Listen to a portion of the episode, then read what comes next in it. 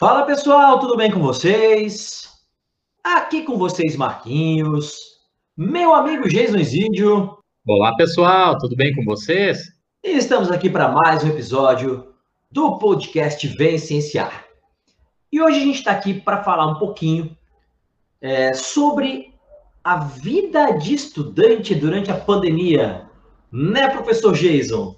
Já aproveitando que tanto eu quanto o Jason aqui estamos né, no ramo da educação e a gente né, é, convive com alunos de diferentes é, é, níveis de estudo, né? Uh, o Jason dá aula para graduação, eu trabalho com ensino médio, pré-vestibular, é, eu tenho um, um, um, contato aí com alguns filhos de amigos e uma sobrinha e tal, com a parte de ensino fundamental, né? Então a gente resolveu falar sobre o tema hoje, né, Jason? É isso aí, professor Marquinhos. Hoje a gente vai escutar alguns estudantes nossos aqui, vamos bater um papo sobre o que a ciência pode ajudar eles e, de repente, até fazer um serviço psicológico, prestar umas palavras aí de apoio, de conforto para alguns estudantes que possam estar tá sofrendo aí um pouquinho com esse período de ensino remoto. É, isso aí dizer para eles que é, eles estão ferrados, mas a gente está ferrado juntos, né? Mais ou menos isso. não, brincadeira, não é, não é para tanto, né? É claro que depende da, de cada realidade, aí a gente vai comentar um pouquinho sobre, sobre esse assunto aí. Mas então a gente, tanto eu quanto o Geis, a gente pediu para alguns alunos nossos é, darem os seus depoimentos, né? Sobre como está sendo essa, essa vida, né? É, de estudante durante a pandemia, essa adaptação ao ensino remoto, que na maior parte das regiões ainda é a única opção, né? É, então, a gente vai ouvir esses alunos aí é, para conseguir falar um pouquinho, né? Comentar um pouquinho sobre as falas deles e a gente poder discutir como está sendo, né? Essa nova realidade aí da educação no Brasil. Tá bem, gente? Então vamos ouvi-los. Eu me chamo Camila e eu vim falar um pouquinho sobre como foi essa adaptação para o ensino remoto. Bom, aprendi muita coisa nos meus quatro anos de cursinho, mas nada que me preparasse para isso, é muito único, né? Foi fácil, em alguns sentidos, porque eu tenho acesso à internet, eu tenho acesso a bons professores, a bons materiais e a uma experiência de estudo. Mas foi difícil ter concentração todos os dias, ter disciplina, ter motivação para estudar todos os dias, visto tudo que a gente está vivendo ter um ambiente de estudo que todos os dias fosse favorável para essa atividade e tudo mais. Eu acho que no final das contas é uma experiência que me ensinou muito a organização de estudos como uma coisa fundamental e a ter noção de tudo que eu tenho facilitou, sabe? Acho que o apoio psicológico também foi muito importante de profissionais e da família, amigos e professores, porque deixou esse ano que já é angustiante por natureza, um pouco mais tranquilo para fazer essa adaptação. Meu nome é Lucas Gomes, sou estudante pré-vestibular para medicina. Convite do professor Marquinhos em contar um pouco da minha experiência com os estudos durante esse período de pandemia. É, no começo foi bem conturbado, principalmente porque eu não tinha o hábito de estudar em casa. Eu sempre optei por ficar no cursinho, estudar no cursinho, que era é, onde eu via que eu tinha mais foco, assim, e eu ficava mais determinado para poder chegar bem no fim do ano e cumprir o objetivo, né, que era realizar a prova vestibular. Então, no começo, eu tentei achar o que, que, o que, que me deixava é, com o maior foco possível. E eu encontrei isso fazendo simulado. Então, eu imprimi uma prova por dia, no começo, e fazia uma prova por dia, com tempo e tal, e para poder me aprimorar nisso e criar um hábito de estudar em casa. É, depois de um tempo, o cursinho demorou um pouco, assim, tal, para o cursinho postar as aulas para gente, até porque os professores estavam se adaptando, o próprio cursinho estava se adaptando e gerindo tudo, da, tentando gerir tudo da melhor forma para poder levar um, um, conteúdo de qualidade para a gente. Então foi quando eles começaram a postar essas aulas definitivamente, né? E aí foi um outro desafio que eu tive. Foi justamente pelo fato de eu poder pausar essas aulas, voltar, que eu demorava muito tempo, em, que eu anotava e tal, então eu demorava muito tempo para poder é, assistir todas essas aulas. O que faltava tempo à tarde para eu poder estudar e realmente pôr em prática, né, em exercício e colocar a teoria em prática. É, foi quando eu pensei assim que não, vou ter que criar uma rotina e eu encontrei tipo nos justamente nos alarmes do, celu do celular, assim, eu coloquei vários alarmes como, simulando como se fosse o o sinal do, do cursinho, o sinal do colégio, assim, tal, para determinar tempos, assim, de tal hora, tal hora vai ser tal aula, de tal hora, tal hora eu vou almoçar, eu, né, acordar em tal horário. Então eu comecei a, a fazer uma rotina de casa, só que como se eu estivesse indo pro cursinho mesmo, assim. E foi para mim foi o divisor de águas, assim. Foi quando começou a tudo funcionar e tudo começou a gerir da melhor forma. Obviamente, o cursinho teve um papel muito importante porque fez essa comunicação da gente com os professores, com as aulas, além dos professores serem muito solícitos assim em sempre estar disponível e é, em tirar nossas dúvidas no WhatsApp é, e esquisito todo. Então, foi isso mais ou menos o período que, de, de, que eu tive nos meus estudos até então. Oi, meu nome é Ana Reise, eu sou aluna do primeiro ano do ensino médio.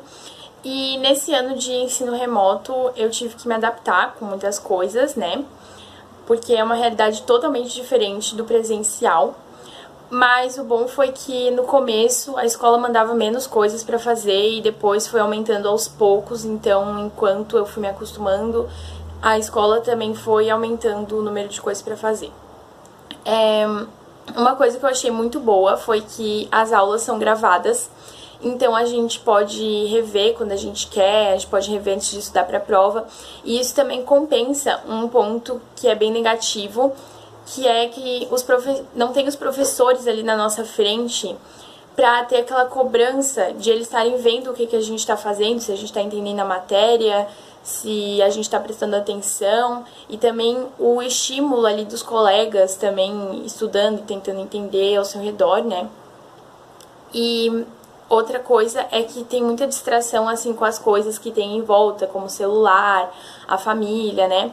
E alguns dias eu pegava e deixava o celular lá num outro canto da casa pra prestar mais atenção, porque é uma tentação, né? As coisas que ficam em volta, até porque não tem ninguém te vendo. Então esse ano teve seus pontos negativos, seus pontos positivos, né, nessa pandemia. Mas eu acho que tudo a gente consegue se adaptar e eu tô com muita saudade de voltar pro ensino presencial e pra ter mais interação com os colegas e com os professores. É isso.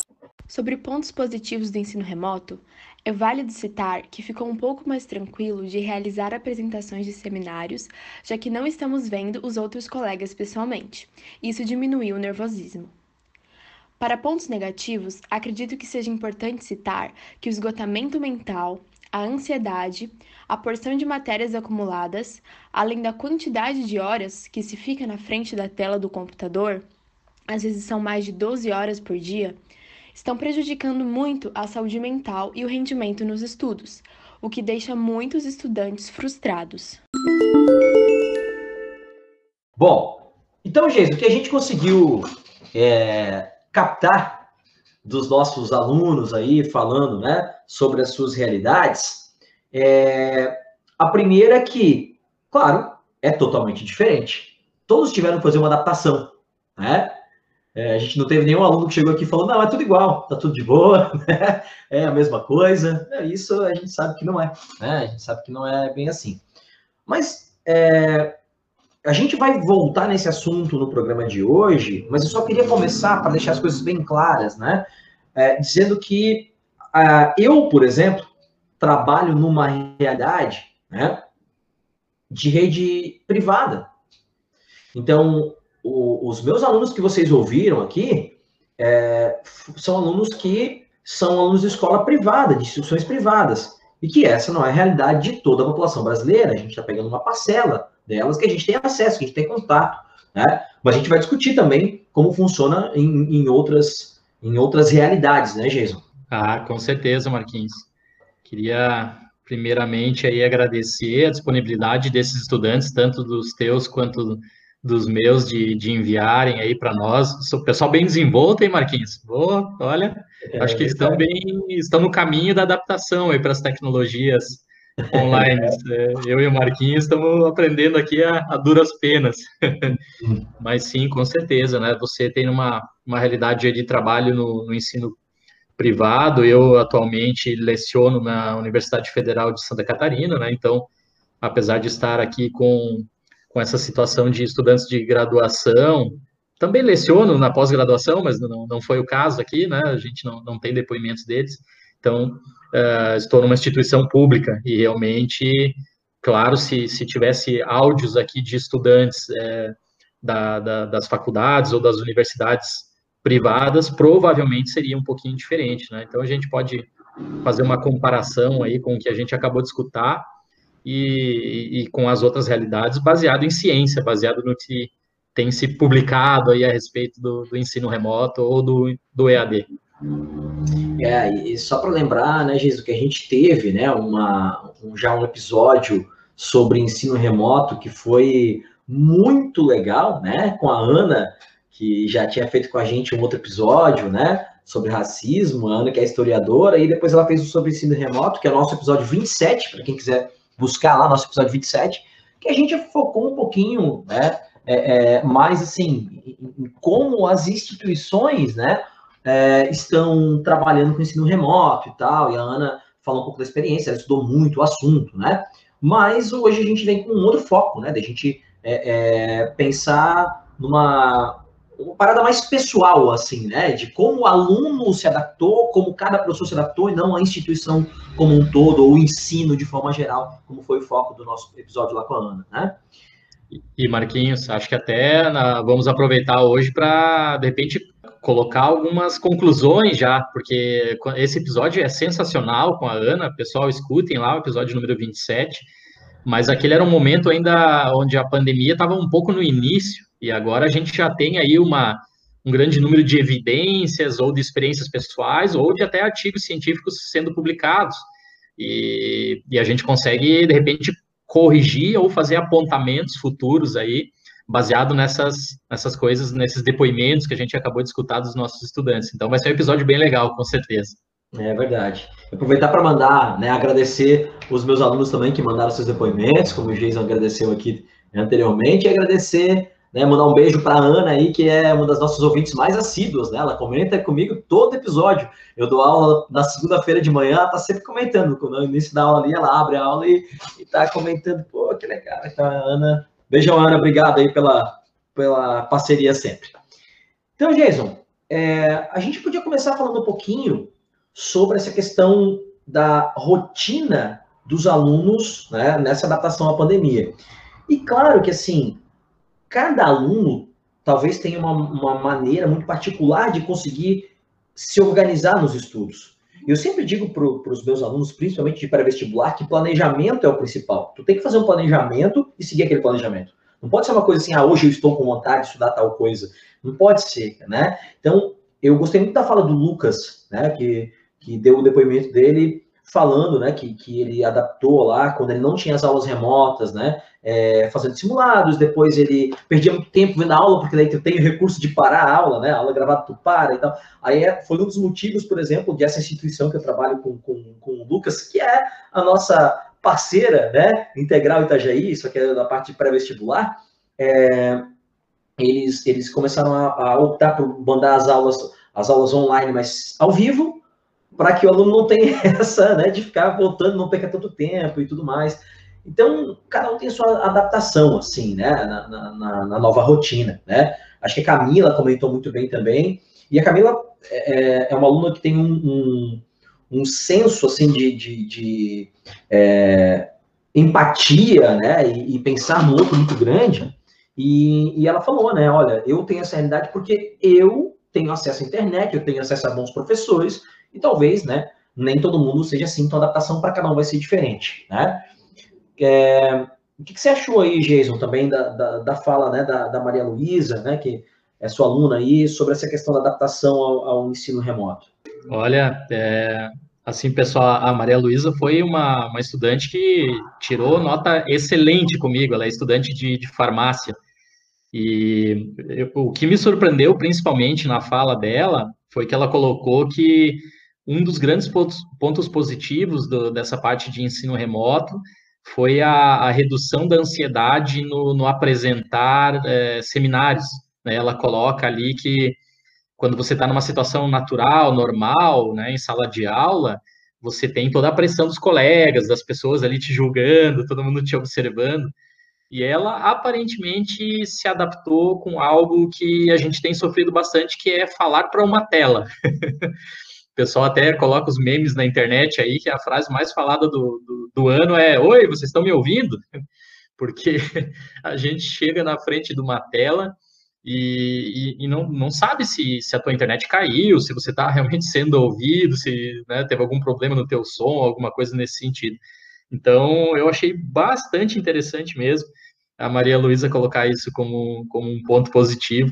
Que legal, que legal que, que os jovens aí conseguem se adaptar a essa nova realidade que não é tão fácil, não é tão simples assim. O pessoal mais da, da velha guarda e os professores, como eu e Marquinhos, ainda tem uma, uma certa dificuldade de, de lidar bem com essa, com essa história toda. Pô, bastante, cara. Eu é, é, realmente, né?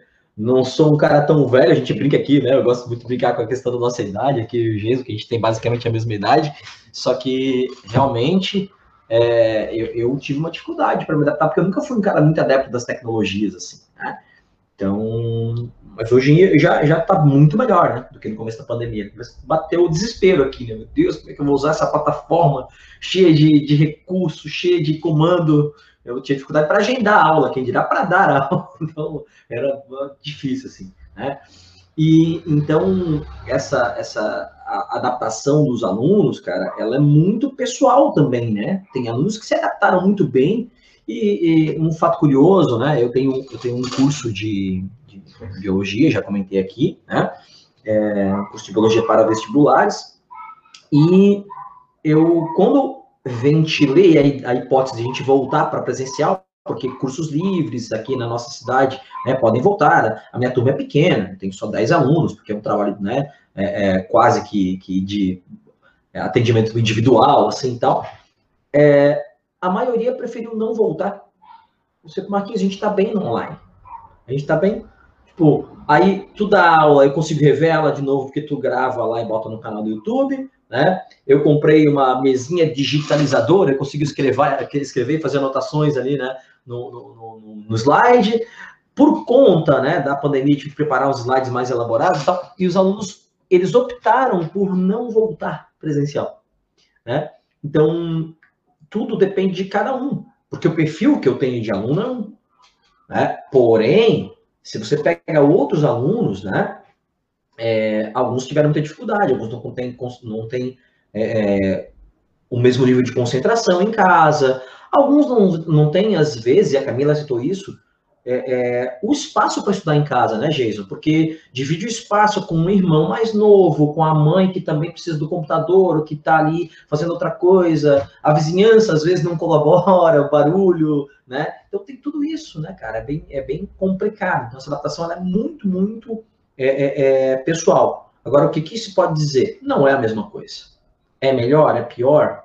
Tá? Eu acho que tem prós e, prós e contras, em, né, é, tanto se você falar de ensino remoto ou ensino presencial, tem prós e contras, né? Mas que sabe que é, com certeza é diferente, né? E essa adaptação, ela é né, muito, muito pessoal, né? Alguns conseguem se adaptar muito bem, Outros até pela questão mesmo de ansiedade, a gente está numa situação, às vezes, está né, preocupado com o vírus em si, está preocupado com os familiares, está preocupado com né, a lotação de, de hospitais, né? tem contato, às vezes, com pessoas que trabalham na rede né, de saúde, então, tudo isso influencia, né, cara? Teve casos, às vezes, na família, né? Tudo isso faz a diferença, né? Marquinhos, certamente. É, essa tua fala de que cada perfil é um perfil, gente, não precisa nem nós virmos aqui citar para vocês experimentos científicos ou artigos científicos publicados. Isso eu acho que é já de senso comum. É só você, não agora, mas na, na, vida natural, normal, você sair na rua, você, você participar de uma determinada aglomeração de pessoas. Bom, até agora, no, na, na, durante a pandemia mesmo, é só você entrar na, rede social e seguir uma página aí que tenha muita gente ali. Quando você entrar em contato com diferentes pessoas, você vai perceber que cada pessoa é um serzinho único né, como o pessoal da, da psicologia, meus estudantes é, gostam de falar, cada ser é um ser único em termos biopsicossociais, porque cada indivíduo tem um potencial genético diferente, cada indivíduo tem um ambiente diferente, cada, cada indivíduo tem uma cultura diferente, uma alimentação diferente, e, e por aí a gente vai. Né? Então, alguns certamente vão ter muito mais facilidade para se adaptar ao, ao, ensino totalmente online. Né? O caso da, da Maria Luísa aqui, ela até preferiu né, apresentar ali o seminário olhando para o computador e não ter ali os colegas numa, numa situação mais de uma situação bem mais social, de pressão, assim. Então, só que o caso da, da Maria Luísa talvez seja, tem outras pessoas, a gente pode citar nosso amigo Jubilu aqui, né, Marquinhos? Jubilu estudou com a gente lá na, na, na graduação e tal, e somos colegas, e, e, ele era um cara que ele, quando ia dar seminário na graduação, ele poderia não ter estudado tanta matéria quanto ele deveria, mas ele tinha um gogó, ele, ele, ele trazia ali o, o, o público, né? Ele, ele se aproveitava daquela situação social de estar na frente de pessoas e ele divertia as pessoas, ele passava uma informação, ele extraía ali uma, uh, o, o, máximo daquela situação. Então virava uma, algo prazeroso, gostoso de assistir, você fixava melhor né, o seminário ali quando, quando ele dava, a gente já percebia, opa, esse talvez vai ser professor é, mesmo. É, tem o dom, né, o Jubilu tem, tem o dom mesmo, fala muito bem, né? Um abraço nosso amigo Paulo Jubilu aí. Jubigol. É Jubigol, Jubigol. O cara que conseguia jogar na, na lama sem sujar a roupa branca, né? O uniforme do Santos. abraço, Jubilu cara é, é um, um, profissional aí, aliás, um dos, dos pioneiros né, no Brasil nessa questão de, de educação online, né, de, de, de ensino online e tal. Tem um, um curso de muito sucesso, né, o Biologia Total, então é uma referência para a gente também nesse, nesse ponto, né. É, e aí você comentou, Jesus, obrigado a, a contar essa história. É, é, uma história, às vezes a gente conta algumas histórias muito nichadas aqui, né, do nosso, nosso convívio, mas aqui essa é sensacional, e é um, um amigo nosso, que era professor também, o Rafael, era biólogo e também professor, Rafael, o Buda, Jason, você lembra dele?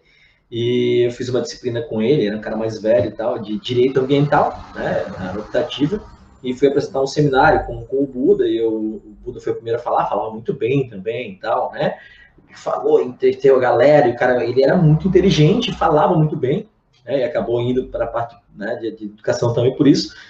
E, mas ele tinha um problema que o Buda dormia em qualquer lugar, né, cara? E a gente na, na disciplina de direito ambiental, junto com o pessoal da geografia, do direito e tal, e aí o Buda falou, beleza, sentou lá na frente, de frente para turma, e era a minha vez de falar. Eu tava falando, daqui a pouco eu ouço alguém roncar. Era o Buda roncando na apresentação. A gente apresentando ele de frente pro resto da turma e roncando, né, cara? E a gente não sabia o que fazer. Acordar o Buda. É, então, saudade do nosso saudoso Buda aí, que acabou falecendo, nos deixando muito cedo aí por um problema de saúde, né? Ah, então, Jason, eu queria comentar aqui a questão do, do, do, do, ensino remoto e as suas diferenças em dois pontos. Primeiro, que um que eu acho que é, é importante de citar, a diferença entre os níveis de estudo, é, os níveis de educação, né? o aluno do, da graduação, ele tem algumas dificuldades. O aluno do ensino médio, do ensino fundamental 2, vão ter outras dificuldades. E o aluno da educação infantil, ou do ensino fundamental 1, né, ele vai ter outras dificuldades. E o que, que eu percebo conversando né, com, com as crianças, filhos de amigos, a minha sobrinha, né, um aluno, é, com, com a minha irmã, que é professora de educação infantil, e com colegas professores, é que, cara, essa adaptação hum, para o pessoal do, da educação infantil e do ensino fundamental é muito pior, é muito mais difícil né, do que para o ensino médio para graduação. Até porque, e a Ana deixou isso muito claro lá no nosso episódio sobre ensino remoto, tá, gente? Né? Então, busquem lá o nosso episódio 27, tá? É, a socialização nessas séries iniciais é muito mais importante, né, Jason? E ela não tá acontecendo, né, cara?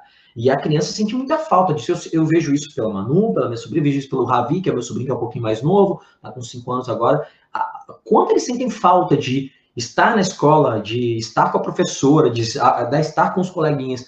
Então, são adaptações muito diferentes. Ah, Para a gente que é adulto e é professor, a gente já vai falar um pouquinho mais sobre a nossa adaptação já é complicado tu fazer a diferenciação do que, que é trabalho, o que é casa, né? Porque é muito diferente tu sair de casa vai para o ambiente, ambiente, escolar, chega na sala dos professores, prepara teu material, tá tua aula preparada, tu entra na aula tal, e tu volta para casa. No máximo, tu vai trabalhar montando uma aula, mas tu não tá dando aula, né? E o ambiente é diferente. Agora, é, as coisas se confundem, né, Jason? E eu acho que para uma criança entender isso é bem complicado. Para uma criança ter é, é, concentração para ficar quatro horas na frente de um computador assistindo aula, cara, é bem complicado, né? Então, acho que entre os níveis de educação, os níveis escolares, é, é, acho que não tem como a gente negar que a educação infantil e ensino fundamental 1 foram os mais prejudicados, né? É, Marquinhos, um dia até a gente pode trazer uns, uns colegas que eu tenho aqui na, na UFSC que trabalham especificamente com essa questão, é, tanto em seres humanos quanto em animais de laboratório, essa questão da sociabilidade, quão importante isso é para o desenvolvimento da personalidade da pessoa ou do próprio encéfalo, né, de algumas regiões encefálicas. Então faz toda a diferença. Realmente, a Ana foi muito feliz né, naquele episódio quando ela, ela comentou essas, essas diferenças. Uhum. E, e agora que a gente já tem aí vamos dizer assim, quase nove meses de, de distanciamento social, né, da, da, é, devido a essa pandemia. A gente já acumulou realmente bastante evidências aí para mostrar que é, é, gritante assim a diferença do, do ensino básico lá, mais, mais fundamental, para o de graduação. Né? O estudante de graduação, ou mesmo o estudante de pós-graduação, ele já é uma pessoa um pouco mais é, madura, já mais desenvolvida, mais desenvolta, né? Ele é é, é capaz de compreender a situação em termos globais. Uh, uma criança, ela, eu, eu, eu, vou falar agora por mim mesmo. eu era pequeno, vivia ali numa, cidadezinha do interior do Paraná e às vezes você tinha a, a catástrofe da cidade era uma grande enchente. E eu só queria saber de brincar, ir na minha avó e passear. E minha mãe dizia: Não, mas agora você não pode sair daqui porque a cidade está ilhada, nós estamos incomunicáveis. Né? A criança não tem assim, uma noção muito global do que está acontecendo. Da mesma maneira, a pandemia, como é que você vai explicar? Olha, se você sair, pode é, pegar um vírus e, por mais que as crianças não fiquem assim extremamente doentes, mas pode, né, tem alguns experimentos já, já sugerindo aí que tem alguns efeitos deletérios para o desenvolvimento das crianças, se elas é, forem acometidas pelo SARS-CoV-2. Então, né, a criança tá ali, quer brincar, quer correr, quer ver o coleguinho, o amiguinho que ela tá com saudade, quer ver a, a tia, né, a prof, jogar uma bola, essa coisa toda. E o de graduação, por mais que eles estejam sofrendo, não, não tem comparação, eles entendem completamente, e, e vários uh, estudantes de, de, graduação até meio que se disponibilizaram aí a fazer alguns serviços voluntários ou ir para a linha de frente aí para ajudar no combate à pandemia, né? Então, é, é outro nível de maturidade. É, com certeza, gente, com certeza. E eu fico, é, eu fico pensando assim na, na, na, ansiedade que essas crianças, né, os menores têm nessa situação de ter que, porque em algumas situações elas estão sendo obrigadas a ficar ali, tem, né, as escolas, e, e eu não estou aqui, gente, criticando escola, não é isso, né? Porque tudo tem, tem toda uma interação que depende das famílias, da escola, se exigem as aulas, se não exigem, se a escola, como está levando, mas eu sei que tem escolas que fazem o quê? A professora liga a webcam dela e os alunos têm que ficar com a webcam ligada também para a professora ver eles ali, né? É engraçado, porque a, a, Manu, a minha sobrinha, às vezes vem aqui, eu estou dando aula, e ela pergunta, mas tio, os seus alunos não ligam a webcam, como é que você sabe que eles estão prestando atenção na aula? Aí eu falo, eu sou, a minha aula é muito boa, eles querem prestar atenção. então, é uma realidade diferente. Aí você imagina para uma criança que ela precisa ficar ali na frente, porque a professora está olhando ela na webcam, né? E ela tem que ficar sentadinha. Tá... Cara, ah, mas na escola ela vai fazer isso, vai ficar sentada olhando a aula. É outra situação, né? Num ambiente onde vários coleguinhas estão fazendo isso, onde daqui a pouco ela sai para o recreio e vai correr lá no pátio da escola e vai brincar e vai, né? Então é outra situação. Daqui a pouco tem uma aula de educação física. É, é bem complicado mesmo, assim. Eu imagino que eu sempre falo que professores de educação infantil são heróis, né, cara? Porque o trabalho deles, Jason, é infinitamente mais difícil do que o nosso. Isso é fato, cara. Né? E, infelizmente, por uma realidade da educação, e aí eu, eu não sei se, se as pessoas né, que não são da área sabem disso, de forma geral, professores de ensino é, é, é de educação infantil proporcionalmente ganham menos do que professores de ensino médio ou de graduação, o que eu acho, cara, uma, é, é, um absurdo, assim, né? Porque o trabalho deles é mais difícil, eles deveriam ganhar mais, assim, né? A gente, a gente é professor é, horista, né? Ganha por hora-aula, diferente da situação do GESO, que é concursado e tal. Então, o valor de hora-aula, geralmente, para a educação infantil é mais baixo do que para educação, para ensino médio, né? E para graduação. E é, é, eu acho isso muito, muito injusto. É, esse é um ponto super interessante. Certamente a gente vai ter um episódio no ano que vem para bater um papo sobre as, as, diretrizes da educação e a educação do futuro, do amanhã no Brasil, porque não há nação que queira sair de uma posição lá de, do fundo do poço e virar uma referência mundial se não investir pesado mesmo na educação básica, fundamental, lá no início, quando a criança ainda é, é, em bom português, sem querer criticar as crianças, elas são mais ingênuas, elas estão mais receptivas a conhecimentos, o cérebro dela está se desenvolvendo, ele tem uma facilidade enorme em fazer neurogênese, em fazer conexões neuronais. Ela tem facilidade para aprender idioma, para aprender esporte, para aprender a tocar instrumento.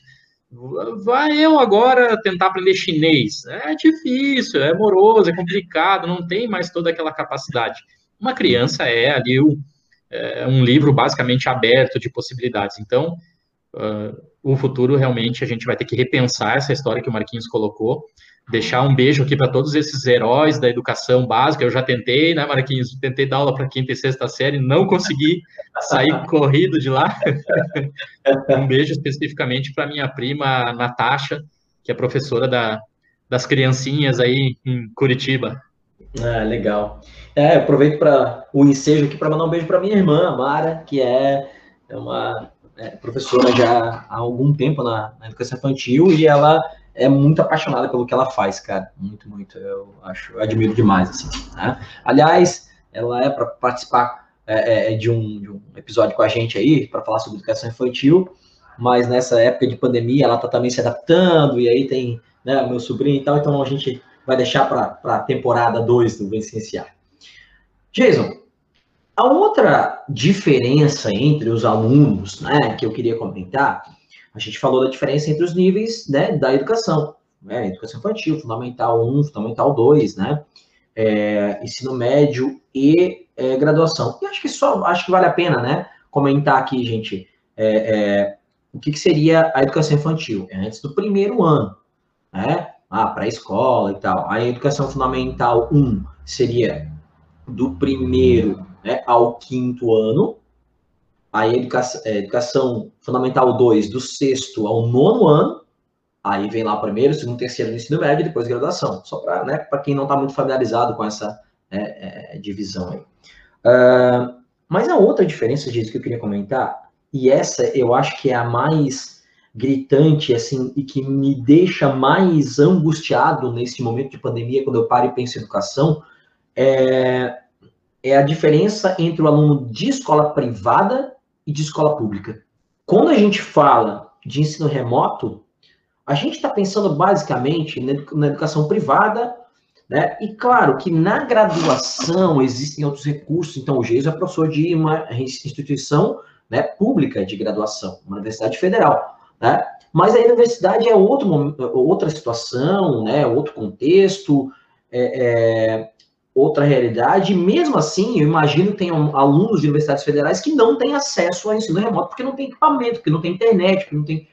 Mas você pensa na escola pública, Jason. A gente tem alunos, cara, que estão desde março sem assistir uma aula. Porque é um aluno que não tem acesso né, é, é, é, a um equipamento é, eletrônico. A gente, às vezes, o que me parece, cara, nessas discussões é que as pessoas não têm noção da, da, da, realidade brasileira, vivem na sua bolha, assim, ah, mas hoje todo mundo, todo, é, hoje em dia todo mundo tem um celular. Não é verdade isso, gente. Não é verdade. Ah, hoje em dia todo mundo tem acesso à internet. A gente falou no programa de ensino remoto com a Ana, cara, cerca de 50% da população brasileira não tem acesso à internet banda larga na sua casa. Né? Então, é, é, é uma realidade muito cruel. E aí você evidencia a, a, a desigualdade que a gente tem aqui. Né? E o descaso com a escola pública. o descaso com a escola pública, né, com a educação pública de forma geral, principalmente educação, né, fundamental, né, ensino fundamental e ensino médio. Então, cara, é, é, é, é angustiante pensar que tem crianças que precisam receber um material, ler aquele material sem nenhum tipo de é, é, é respaldo por trás, não existe um professor dando uma aula, não existe uma monitoria, muitas vezes os pais não têm acesso à educação também, então não têm condições de, de prestar né, esse apoio, esse respaldo, essa criança tem que entregar um trabalho, ela tem... Aí imagina a, a, a ansiedade né, e, e, a angústia dessa criança, pensando principalmente né, nos menores ali. Então, é uma realidade, cara, é um, é um, essa pandemia, ela expôs para a gente, né, o tanto que, que o país é desigual, e esse é só um exemplo né, que eu estou dando, e o quanto a gente tem que, que pensar em políticas públicas que, que é, é diminuam essa desigualdade. Não, certamente, concordo contigo, aplaudo e assino embaixo. É, se tem algo de bastante ruim, né, né, vamos lá, o pior de tudo é a pandemia. Aí, no meio da pandemia, a gente dá um jeito, então, pô, vamos ensinar de alguma maneira, vamos colocar aqui o ensino remoto, que não é o ideal, mas é o que dá para fazer no momento. Beleza. Agora, a gente aplaudir, dizendo, opa, beleza, ensino remoto é um sucesso, né? Como tem relatórios de universidades aí sendo divulgados, reitores falando, ou diretores de escola, não, beleza. Não, calma aí, né, gente? É, é exatamente isso que, que o Marquinhos colocou. É, é uma situação emergencial, o ensino remoto, porém ele escancara realmente a desigualdade do, do nosso país. A, a, Camila citou na fala dela ali que ela tem um, um bom acesso à internet, que isso propiciou que ela, ela pudesse acompanhar melhor as aulas e, e estudar. Uh, eu vou dar o meu exemplo pessoal aqui, para eu poder lecionar. Então, foi comprado computador, foi comprado mesa digitalizadora, foi atualizado a internet, compra é, tablet, não sei o que, caneta, mouse, né? Você soma tudo isso, é um valor substancial, é, é, é um investimento eu fiz para tentar dar uma qualidade melhor de, de aula, mas uh, eu sei que nem todos os professores vão poder fazer esse mesmo investimento. E pelo lado dos estudantes, a gente sabe que é pior ainda, porque o estudante ele não é um trabalhador, ele não tem uma renda própria, ele ele está normalmente sendo criado por uma família, está na casa dos pais ali e tal, e, e, é isso aí. Às vezes um ou outro tem uma mesadinha, um ou outro consegue ali fazer um trabalhozinho ali, um bico, para tirar uma graninha, né, para poder viver um pouquinho. Como é que você espera que, que, né, que, a, que a gurizada vá, ah, pai, eu vou contratar aqui uma, vou aumentar a banda de internet. Pô, aquilo é uma despesa grande para a família. Ah, eu vou comprar um computador agora só para mim, para eu poder estudar aqui. É, né, lá se vão 12 parcelas, 24 parcelas, de, de, de comprometendo a renda da família. Então, a, a, situação é muito crítica. E sem, né, Marquinhos, com, levar em conta isso que você colocaste, que às vezes não é só um problema financeiro, às vezes é um problema do Brasil mesmo. Tem lugar que a fibra ótica não chega, que não da internet, eh, né, o cara, o cara voltou para a cidade dos pais, mora lá no, no interiorzinho, eu posso citar a própria cidade onde meus pais moram, Rio Negro, no, no Paraná, é, tem locais lá que não tem sinal de 3G, de 4G capaz. Então, não chega a fibra lá também, não tem internet. Aí, o cara voltou lá e não tem condição. Ele vai o quê? Vai correr a pé no meio da pandemia, 5 quilômetros para chegar lá no, numa, numa lan house, que eu nem sei se existe mais lan house hoje em dia, uma lan house para assistir uma aula eh, com tempo limitado, ali o cara cobrando dele, ó, oh, deu a tua, deu tua uma hora aí, sai fora porque já tem outra atrás.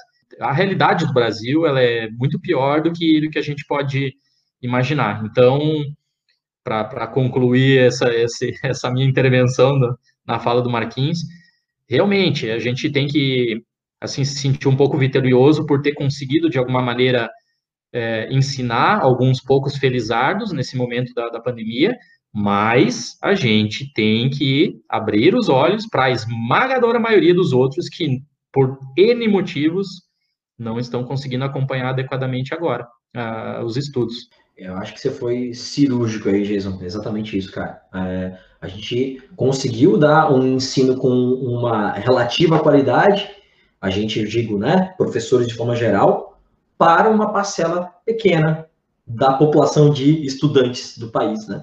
porque uma, uma grande maioria, por N motivos, sejam financeiros, sejam logísticos, sejam né, é, técnicos, ou sejam problemas, inclusive, né, que a gente já citou aqui, é, pessoais, familiares, né? Porque a ansiedade é pensar na, na, na família que tem né, é, gente do grupo de risco, é o medo da pandemia por si só, é a família que às vezes tinha uma condição, mas por conta da pandemia a condição piorou muito financeira. É, é cara, é, isso é, é, bem complicado mesmo, né? Bom, Jesus, então agora, cara, a gente falou um pouco dessa realidade dos estudantes, né? E essas diferenças, e a gente Claro que teria muito, muito mais é, pontos técnicos para a gente discutir, mas eles são exatamente muito pontuais, né, e muito específicos, né, é, então acho que não é, não é o nosso intuito aqui, né. Mas eu queria que a gente falasse um pouquinho, discutisse um pouquinho agora das dificuldades dos professores, cara, que aí acho que a gente tem até mais propriedade para falar, né, porque nós vivemos isso, lembrando que nós estamos numa outra realidade. O Jason, né, de uma universidade que é pública, mas é né, federal, que tem certos recursos, apesar deles terem diminuído bastante nos últimos tempos, né, Jesus? Mas o Jesus, vocês não estão vendo o vídeo aqui, né, gente? Mas o gente fez uma cara, pô, é real. e, e, eu também, né, por estar na rede privada, eu tenho certos recursos que professores da rede pública, né, do ensino fundamental, médio, não, não têm, né? Mas Vamos falar um pouquinho das, das nossas dificuldades, Jason. Então, começa você aí falando o que, que você enfrentou, cara. Olha, Marquinhos, eu acho que uh, a primeira de todas, eu, eu, eu acompanho muito o que tu falaste em relação aos estudantes.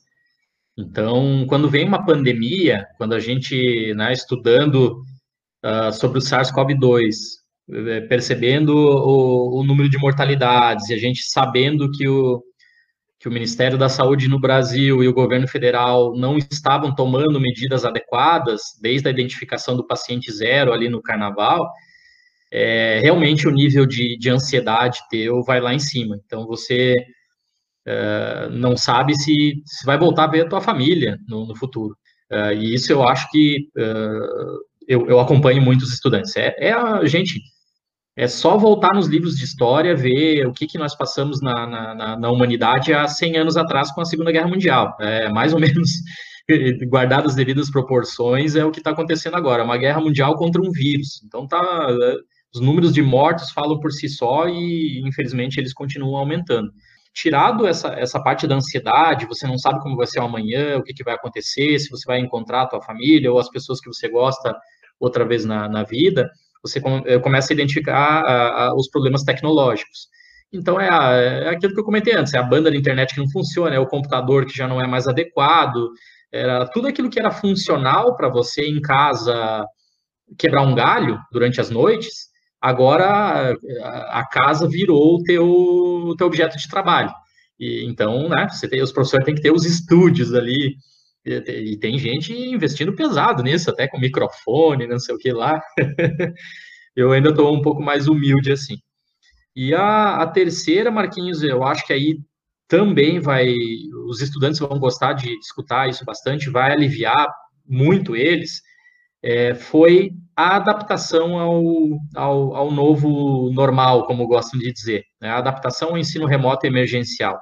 O Lucas citou ali na, na fala dele que que o colégio estava demorando um pouco para postar, essa coisa toda, e que né, ele entende, ele, hoje ele entende que, que realmente era, um, era uma adaptação ali em relação ao que estava acontecendo. Né? E, e realmente, gente, vocês estudantes que, que nos escutam, eu e Marquinhos né, temos aí uma, somos professores um pouco mais jovens, uh, talvez o, o, né, os que a gente conhece também sejam jovens e eles têm uma certa flexibilidade, né? A gente queira ou não queira, ali tinha um Facebook, tinha uma rede social, assistia um outro filmezinho aqui, YouTube e tal, mas nós fomos meio que cobrados, passamos a, a, ter que ser youtubers, ter que editar, ter que fazer upload de arquivo e não sei o que, e corta aqui, melhora ali, faz link aqui, eram coisas que pouquíssimas pessoas sabiam. E professores mais velhos até hoje não sabem. Então, a realidade dos professores, é, o cara ou tem alguém que vai ajudar ele ali, tem um monitor, tem um filho, um neto, ou ele está se virando do jeito que dá, com um nível de ansiedade provavelmente lá em cima. É, eu converso com alguns professores mais, mais de idade eles falam, olha, não tem condição, a hora que, que eu puder me aposentar, eu vou sair, porque não, não, não, eu não fui preparado para isso, eu fui treinado ainda na época do, do, do, quadro lá, que tinha que escrever com giz, o quadro negro com giz, já foi difícil para mim passar para o PowerPoint, agora eu tenho que, de repente, tá nessa outra era aí sentindo a ansiedade de ser cobrado pelos próprios estudantes por ter um bom vídeo, um bom um vídeo editado, bonitinho, curto, com áudio legal, com fundo legal, divertido, é, realmente é, é muito pesado. Então essas foram, eu acho, Marquinhos, as três principais dificuldades na ordem. Assim, primeiro foi a ansiedade pela, pela pandemia, segundo a dificuldade tecnológica e terceiro, a adaptação para coisa que nós não fomos treinados para fazer. E assim, né? De ontem para hoje. Olha, vai começar o semestre ali, se virem, modifiquem todos os planos de ensino, gravem as aulas e não sei o que, e aprendam isso, aprendam aquilo e, e vamos embora. foi pesado. Foi, foi. É, Jason, a gente teve, acho que, dificuldades é, parecidas aí, cara. Eu acho que essa questão da ansiedade também, né? Todas as preocupações. Estamos vendo uma pandemia, não é né, uma coisa é, é, é né, normal. A última que a gente teve foi lá, gripe espanhola, 1918, né? Então, lá se vão 100 anos, né? É, a gente tem a questão da preocupação com familiares, né? É, minha avó, por exemplo, ainda é viva, né? 85 tá anos aí, né? Tinha meu pai na época, teve né, todo, toda essa situação, minha mãe, que é grupo de risco, problemas respiratórios. É, tem essa questão de, de é, ansiedade, porque tu depende de. A aula não depende mais só de ti. Ela depende da tua internet. Hoje, por exemplo, eu estava comentando com o Jason que eu tive uma ventania aqui na cidade onde a gente mora, aqui em Florianópolis, né? Ela, ela partiu, quebrou um, um fio que traz a energia da, do poste para minha casa e eu não consegui dar as minhas aulas hoje de manhã nem hoje à tarde. Por conta disso, esperando os caras irem trocar né, a fiação e tal. E aí, às vezes, que tu não consegue dar aula direito, ela fica travando que a internet está ruim, dia que a internet não funciona. Então, primeiro que já foge o controle da tua aula. Porque você chega na sala de aula, é você, meu amigo, né? É o teu conhecimento, a tua didática, e aqui tu depende de outros fatores, né? O que já te atrapalha bastante né? Já te, te deixa, te aumenta o nível de, de ansiedade, de estresse, né? Uh, investimento, como o Geisa falou, eu também, né? Tive que investir aqui, né? Em webcam, que não tinha, né? Em uma mesinha digitalizadora, melhorar o equipamento, né? O computador em si, tem que ser um computador que né, pode mais rápido, porque as plataformas que as escolas, eu, por exemplo, trabalho em quatro instituições, né, gente? Então, cada um usa uma plataforma. Algumas são pesadas, então eu tive que aprender a mexer em quatro plataformas, né? Aprender a editar, aprender tudo isso, né? E uma outra preocupação, Jason, que é, é, eu estava comentando, né, com, com, com os, as pessoas próximas de mim, já conversei, comentei isso contigo também é, em alguns momentos. Eu estou trabalhando muito mais do que numa, né, no, no período, no, no, meu trabalho normal. E a gente já trabalha muito, né? Porque o professor chega em casa vai preparar aula, vai corrigir prova, vai, né? Então a gente já trabalha muito, né? A gente não para, né, cara? E, e, e agora eu tô trabalhando mais. Eu cheguei, uma hora eu parei lá no início da pandemia ali, abril, maio, falei, cara, eu tô trabalhando 16 horas por dia. Isso é um absurdo, cara. Eu tenho que fazer alguma coisa. Por que que isso está acontecendo? E aí eu fui me dar conta de que isso acontecia por quê?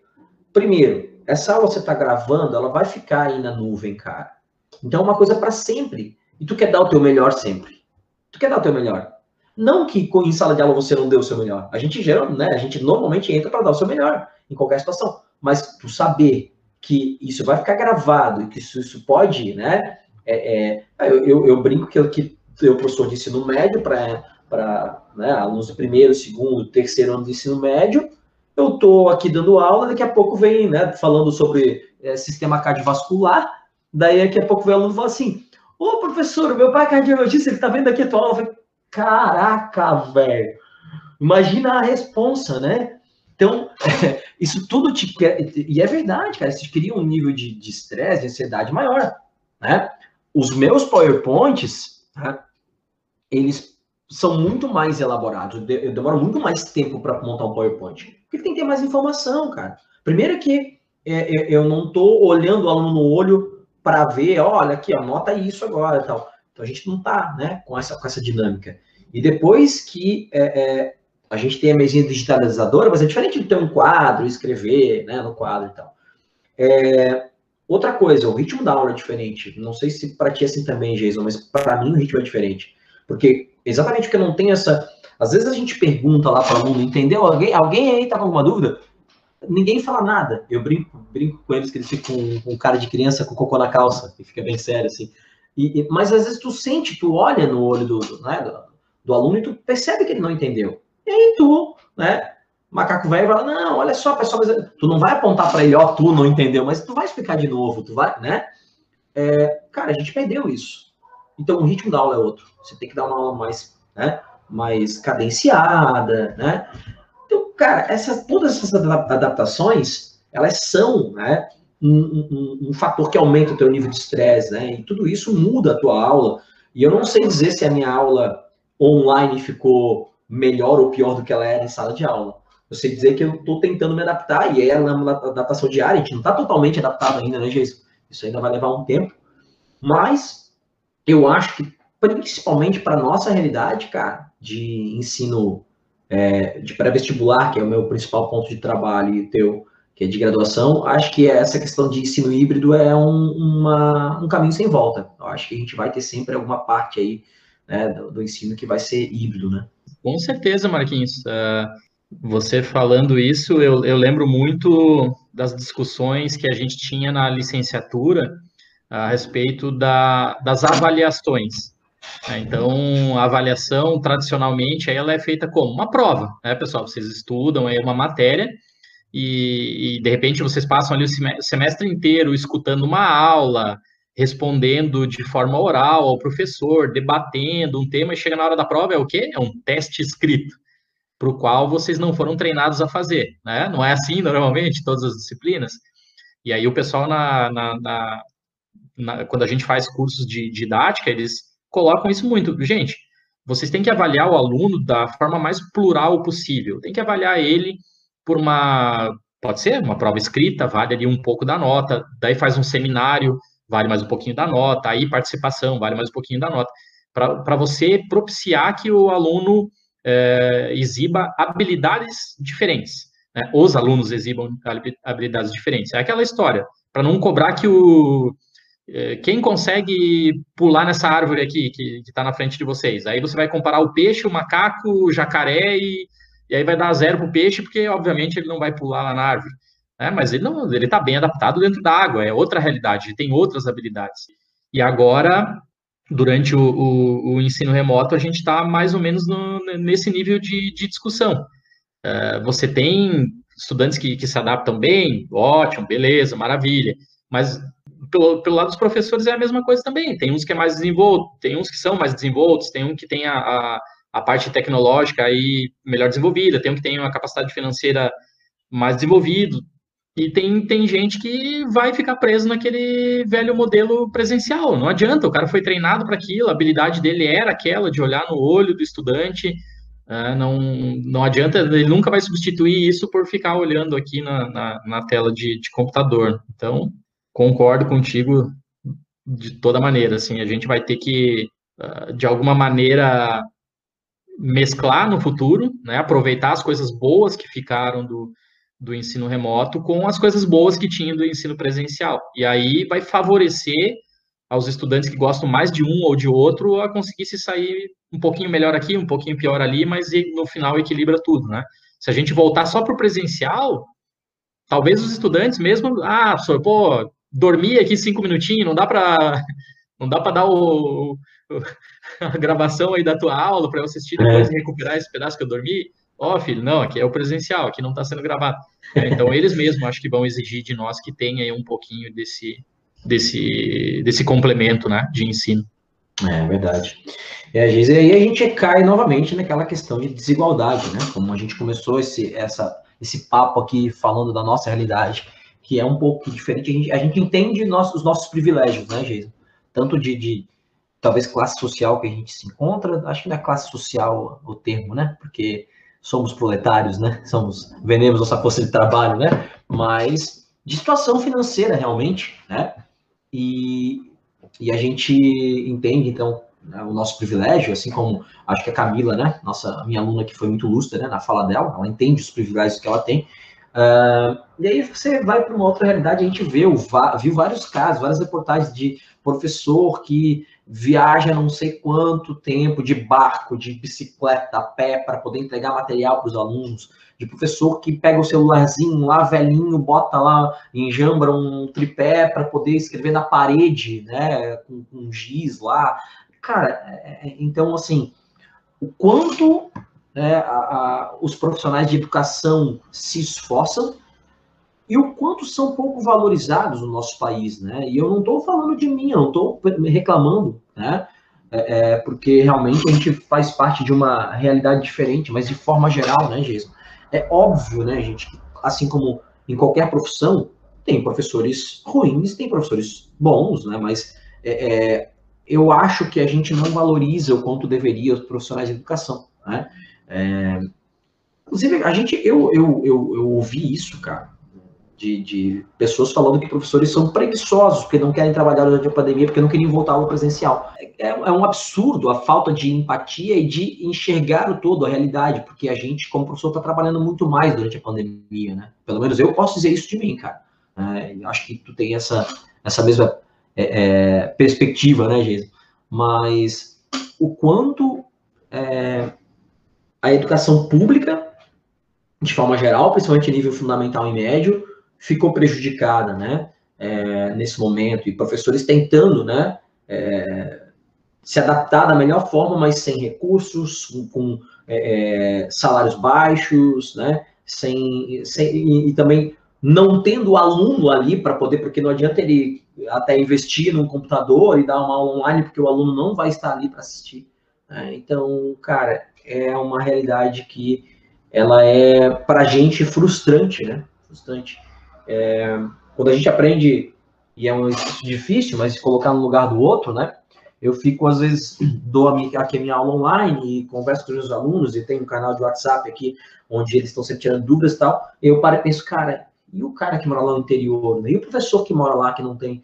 Então, a gente, como já falou aqui, essa pandemia expôs a, a, desigualdade que a gente vive no nosso país e que a gente precisa pensar muito, muito, muito a longo prazo para melhorar isso, né? E o principal caminho para melhorar isso é a educação, né, Jason? É um plano educacional aí, uma coisa que não seja imediatista, a gente sabe que não é uma coisa de uma hora para outra, mas, né, é, educação é, é, é, a saída, né? Vou querer deixar aqui, Marquinhos, algumas, algumas perspectivas boas desse assunto que a gente tem concluído aí ao longo dessa pandemia e que talvez ajude estudantes e professores para melhorar uh, esse, esse período de aprendizado aí, seja forçosamente no próximo semestre aí do ano, com a, ainda a ausência da vacina, ou seja, de repente, para um 2022, 2023 aí, uh, quando já nós tenhamos a vacina, todo o povo vacinado, e, e aí talvez a gente entre nesse modelo híbrido, como diz o Marquinhos, né, de mistura aí do ensino remoto e ensino presencial. Gente, então, a primeira dica, né, o Lucas é, comentou ali no, no áudio que vocês escutaram, a respeito de quanto a vida dele melhorou, como começou a fluir os estudos quando ele é, é, declarou uma rotina, quando ele colocou para ele uma rotina, olha, vou acordar tal hora, vou estudar tal coisa, vou tantas horas por dia, eu vou conseguir me dedicar. Não tem mistério, gente. O Marquinhos falou, é preciso planejamento se a gente se largar nas cordas, olha, eu vou, um dia eu tô cansado e não vou assistir uh, a, a, aula, no outro dia eu assisto em dobro, uh, não vai funcionar. Isso, a gente tem inúmeros experimentos já na, na ciência mostrando o quão importante é a rotina, o, o padrão para o nosso aprendizado, tá? Então, é, gasta o cérebro para ele, ele entender que um dia você estuda e no outro você não quer estudar, e daqui a pouco você vai estudar em dobro, e agora é de noite, no outro dia é, é de manhã. Isso vai virar uma bagunça, vai, vai, vai atrapalhar teu sono, vai atrapalhar a tua rotina alimentar, vai desorganizar o teu organismo todo. Então, infelizmente, gente, eu sei que É difícil, eu sei que é complicado, sei que muitos de vocês estão dentro da casa das vossas famílias, e daí tem o cachorro, tem o gato, tem o irmão querendo usar e tal, mas tente criar uma rotina. Talvez não uma rotina como vocês tinham indo para a escola ou para a universidade, né? Ó, na escola e universidade eu ficava lá quatro, cinco horas todos os dias, a manhã inteira ou a tarde inteira. Em casa eu não tenho condição de fazer isso, mas cria lá uma rotina de uma, duas horinhas, sempre no mesmo horário, é, para o cérebro entender que aquilo é um padrão, ele se acostumar e, ó, opa, agora é a hora de aprender, agora é a hora de me concentrar. Claro que às vezes vai ter uma variaçãozinha, porque um dia está doente, mas aí era que nem quando o ensino era presencial. Né? O, cara, o cara faltava lá porque um dia estava doente, porque um dia não tinha carona para ir, enfim, aconteciam imprevistos também, mas o impre, tem que ser imprevisto no ensino remoto, não pode ser uh, a regra, tá? Então criem a rotina como como o Lucas bem deixou é, colocado ali na sua fala. A, a, segunda questão, gente, nós estamos vendo dados alarmantes de problemas de, de saúde mental. Então, é, os estudantes estão com ansiedade elevada, tem estudante entrando em depressão, tem muito, muito estudante quitando, largando a, a, a universidade, trancando matérias tá? E, e, somado, claro, aos problemas tecnológicos que a gente já falou aqui, né? Não vamos voltar nesse assunto, mas tem realmente os problemas pessoais, tá? Os problemas é, patológicos, psiquiátricos, tá? Então, gente, muito, muito importante. Sempre que possível, fazer exercício físico. Ah, professor, mas eu não gosto, é chato, ah, não tenho esteira em casa. Olha, dá uma corrida em volta da casa, faz aí uns polichinelo dentro de casa, uns abdominal, cria uma, uma rotina, de repente tentar uma, uma meditação, alguma coisa nesse sentido. É, é preciso cuidar da saúde, tá? Da, da, saúde física. Nós fomos seres humaninhos aí que fomos né, desenvolvidos ao longo do processo evolutivo para gastar energia, para estar tá correndo para lá e para cá, e de repente nós estamos aqui forçados, como a, a a Maria Luísa falou, pô, eu fico 12 horas por dia na frente do computador. Maria Luísa, dá uma descansada, faz, dá uma corridinha, dá uma andada, dá uma respirada aí, porque senão, gente, essa falta de exercício físico vai cobrar efeitos deletérios na, na saúde de vocês mais para frente, tá? Uh, a gente gosta de falar na neurociência que não adianta só você estudar, estudar, estudar, estudar, estudar, se você não fizer um exercício físico aeróbico. Por quê? porque os teus neurônios não vão ter, se não tiver exercício físico aeróbico, você não vai ter o suporte vascular para que aqueles neurônios que você gerou estudando sobrevivam, tá? Então, a, a, neurogênese ali, o processo de nascimento de novos neurônios, ou mesmo a, a, a ramificação é, neuronal que ocorre quando a gente está aprendendo com determinado conhecimento, ela precisa ter ali uma, uma vascularização associada, tá? E isso é muito dependente do exercício físico. Então, gente, tem que fazer um pouquinho, tem que se movimentar, tem que se mexer.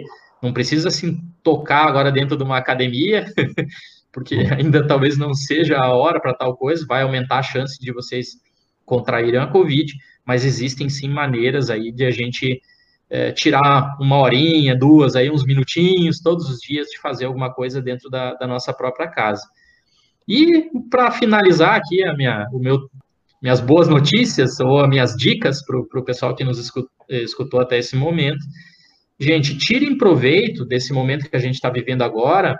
É, a gente sabe que é pandemia, a gente sabe que, que, que, nós estamos perdendo muitas pessoas queridas, que tem muita gente morrendo, a gente sabe que nem todo mundo está conseguindo acompanhar as aulas, a gente sabe que os professores estão sobrecarregando vocês demais, é, eles também estão aprendendo que é, não é só passar um monte de vídeo, um monte de coisa, não, tem que diminuir um pouco o conteúdo.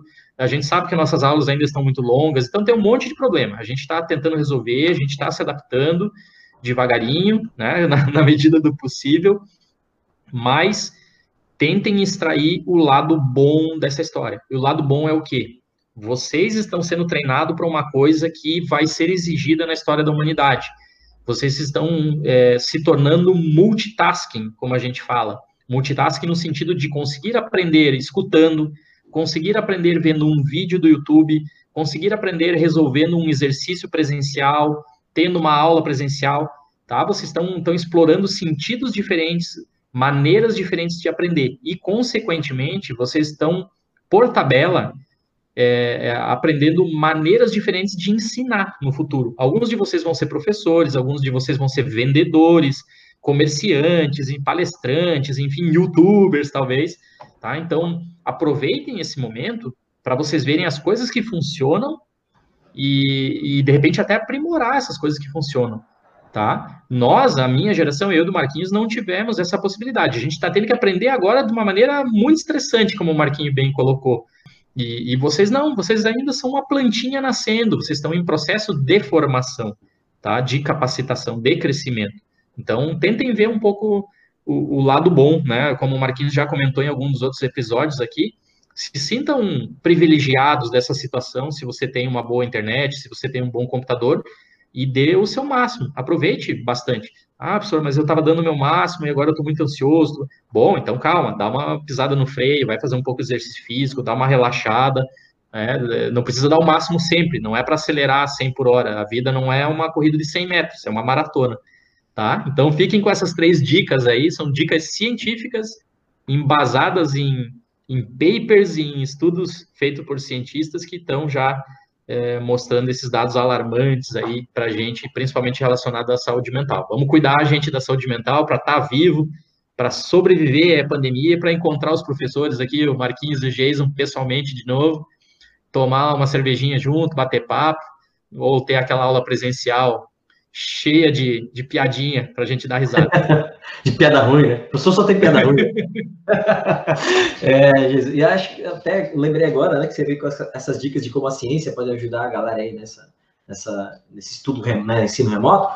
Eu lembrei de um artigo que eu li há muito tempo atrás, que relacionava a questão da aprendizagem e até diminuição de níveis de estresse com a produção de endorfina e dopamina, né, Jason? Então, é legal, claro que né, atividade física, como o Gênesis falou, mas também coisas que te dão prazer, gente. Assim, ó, tu gosta de assistir um filme, tira um tempo para assistir um filme. Tu gosta de ver uma série, tira um tempo para assistir uma série. Né? Tu gosta de comer um chocolatinho, não vai sentir de chocolate, mas pega um pedacinho de chocolate para comer tudo isso. As coisas que te fazem bem vão te fazer o teu organismo produzir dopamina e endorfina e vão te ajudar nesse processo aí de diminuição dos níveis de estresse e também na própria aprendizagem. É, acho que hoje vamos ficando por aqui. Estamos quase já acabando o ano, né, Marquinhos? Caramba, só temos mais poucos episódios aí, gente, nessa primeira temporada. Vou deixar um abraço para vocês todos aí que nos ouviram e até o próximo episódio. E já, já adiantando para a galera que nos ouve, que o episódio da próxima semana vai ser especial. A gente tem um convidado, vai ter um convidado especial aqui para falar de um tema que vai ser muito divertido conversar. Tá? Gente, Obrigado por ouvir a gente. Sigam a gente nas redes sociais, arroba no Instagram, no Twitter. Temos canal do YouTube, que a gente ainda não está alimentando muito, mas vai começar a trabalhar mais aí na segunda temporada, né, Jason? Mas se quiser seguir a gente, já está lá também. Então é isso, galera. Obrigadão, um abraço a todos e até a próxima.